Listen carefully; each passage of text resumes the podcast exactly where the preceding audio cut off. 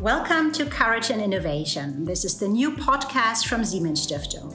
Within the next 15 minutes, we welcome you to get a glimpse into the issues that are affecting all of us, globally and locally. And we would like to hear from our distinguished guests why innovation is needed. Innovation is based on courage and cooperation, and that's how we can handle the challenges of our time with sustainable solutions. Our guests from all over the world share with us their different and encouraging perspectives. Today, we will focus on an important and pressing topic climate change education.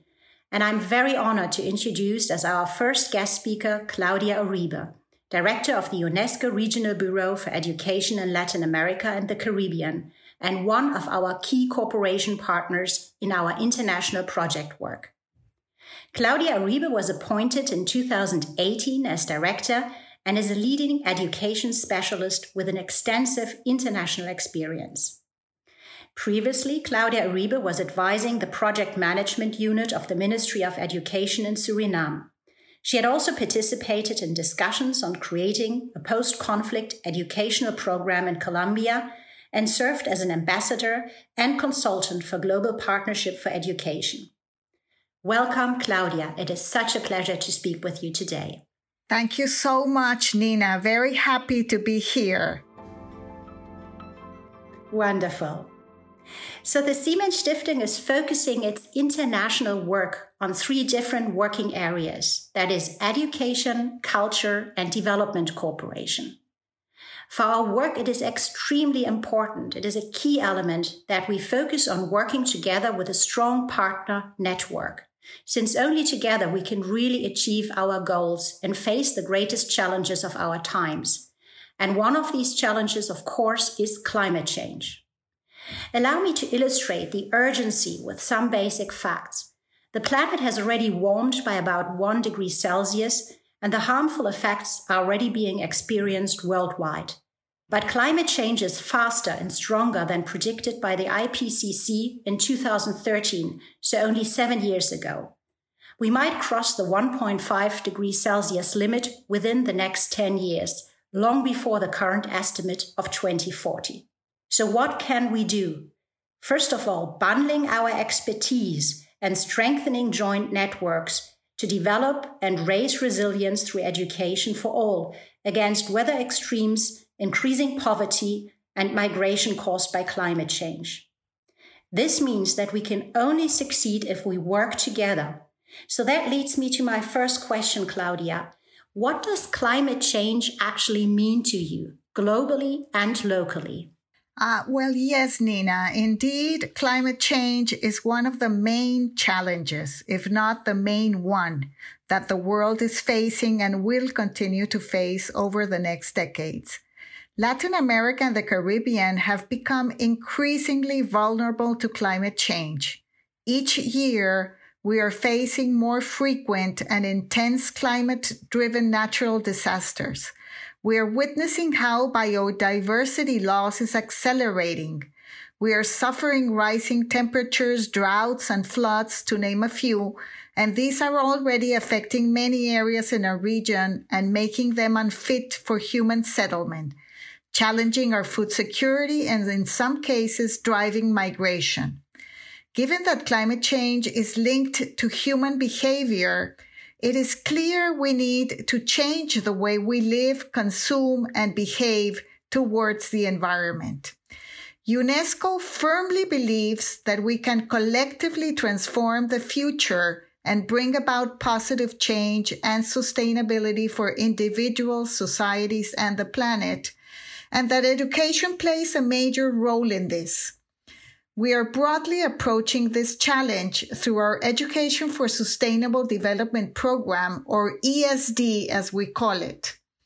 At a programmatic level or curricular level, ESD sets to provide students with the concepts and tools to help them understand the causes and impacts of climate change as well as with the knowledge, values, and behaviors that can help prevent, mitigate, or adapt to its impacts. In other words, ESD aims to make learners better equipped to make decisions and take actions towards the protection of the environment for the present and for future sustainability of life on our planet.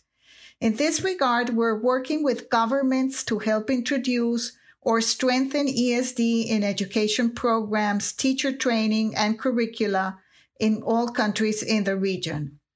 Recently, we disseminated the results of a regional study which analyzed and compared third and sixth grade study programs and curricula in 18 Latin American and Caribbean countries. We found that in terms of ESD, although curriculum frameworks often included declarative statements on sustainable development and climate action, on a closer look, study plans were missing many key topics and the coverage of those included was very limited. Based on this, we believe that the revision and updating of curricula on ESD is one of the elements that Latin America and the Caribbean need to do in order to strengthen climate change education in the region.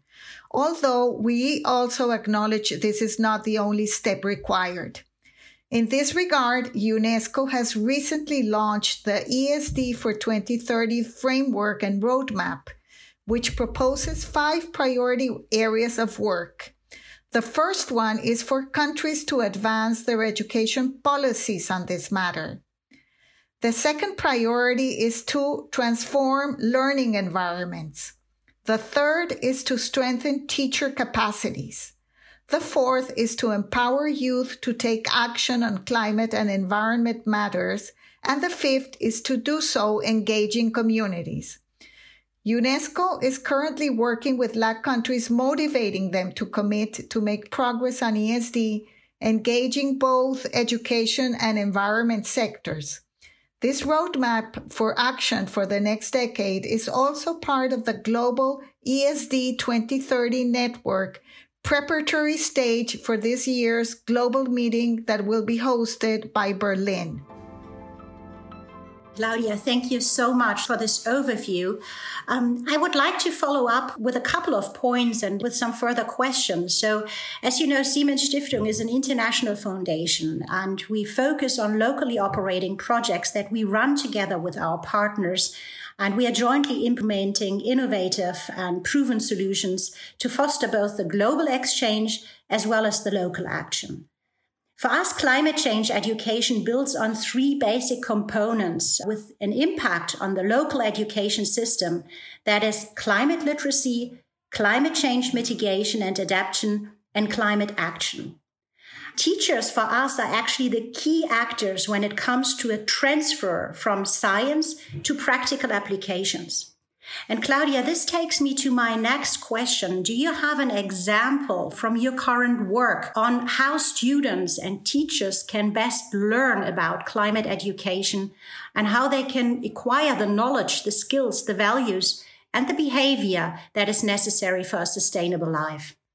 Yes, absolutely, Nina. UNESCO has several experiences on this matter. One interesting example is the work carried out by Cuba and Dominican Republic, who have integrated a project named the Sandwatch Project into their policies. Sandwatch is an educational program which engages schools, students, teachers, and local communities to work together in the field to monitor their coastal environments. Through this monitoring, students identify and evaluate the threats, the problems, and conflicts facing them, and they develop sustainable approaches to address them. With this approach, they not only develop a deeper understanding of their environment, but also develop critical thinking skills and apply them to resolve specific issues which instills a sense of caring for their beaches and coastal areas. The Sandwatch method is applied in an interdisciplinary manner with applications that range from biology to woodwork, from geography to art, from poetry to mathematics. It is supported by an illustrated manual, which is currently available in English, French, Portuguese, and Spanish and involved sandwatch groups can select to investigate different aspects of the beach, such as beach erosion and accretion, or sediment composition, or the impact of human activities on the beach from beach debris, from pollution, water quality, waves, currents, plants, and animals. Throughout the process, particular emphasis is placed on observations and adaptation strategies relating to the impacts of climate change and natural disasters. In this way, the Sandwatch participants contribute to building ecosystem resilience and adapting to climate change.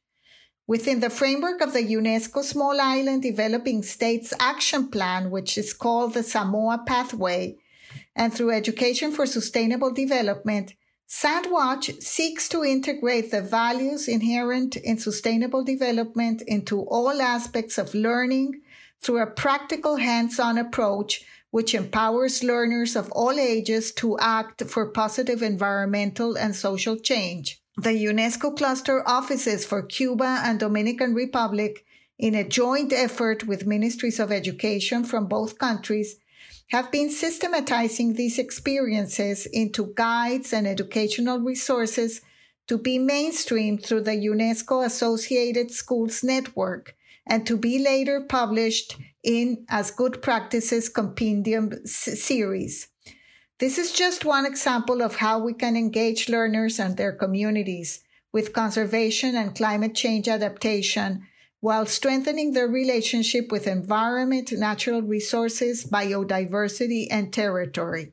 It is also an important challenge how we integrate indigenous people's knowledges and experiences not only from the traditional ecological knowledge approach, but on how they build their profound relationship with nature, their cosmovision and belief system, which could be an enormous contribution on how we think towards sustainable development in a multidimensional way.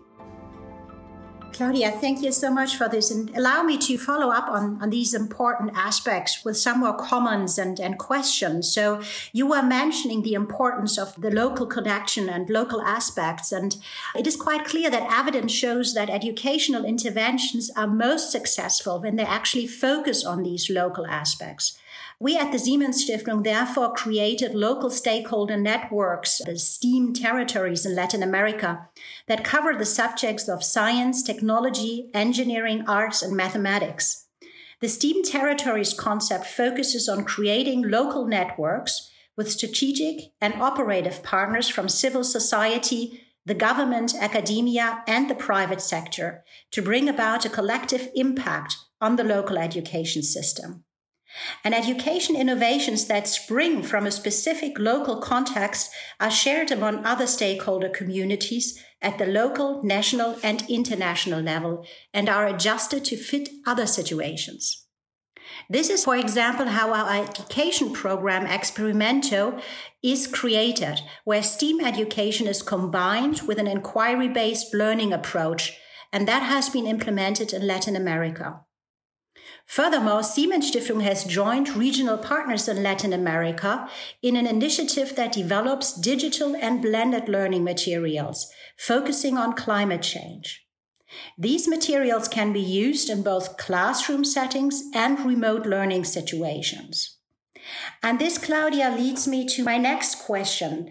What in your opinion, is the most important task? What can actually NGOs and foundations contribute when it comes to climate change education? Could you give us some examples? Could you give us your thoughts here, please? Yes, Dina, this is a great question.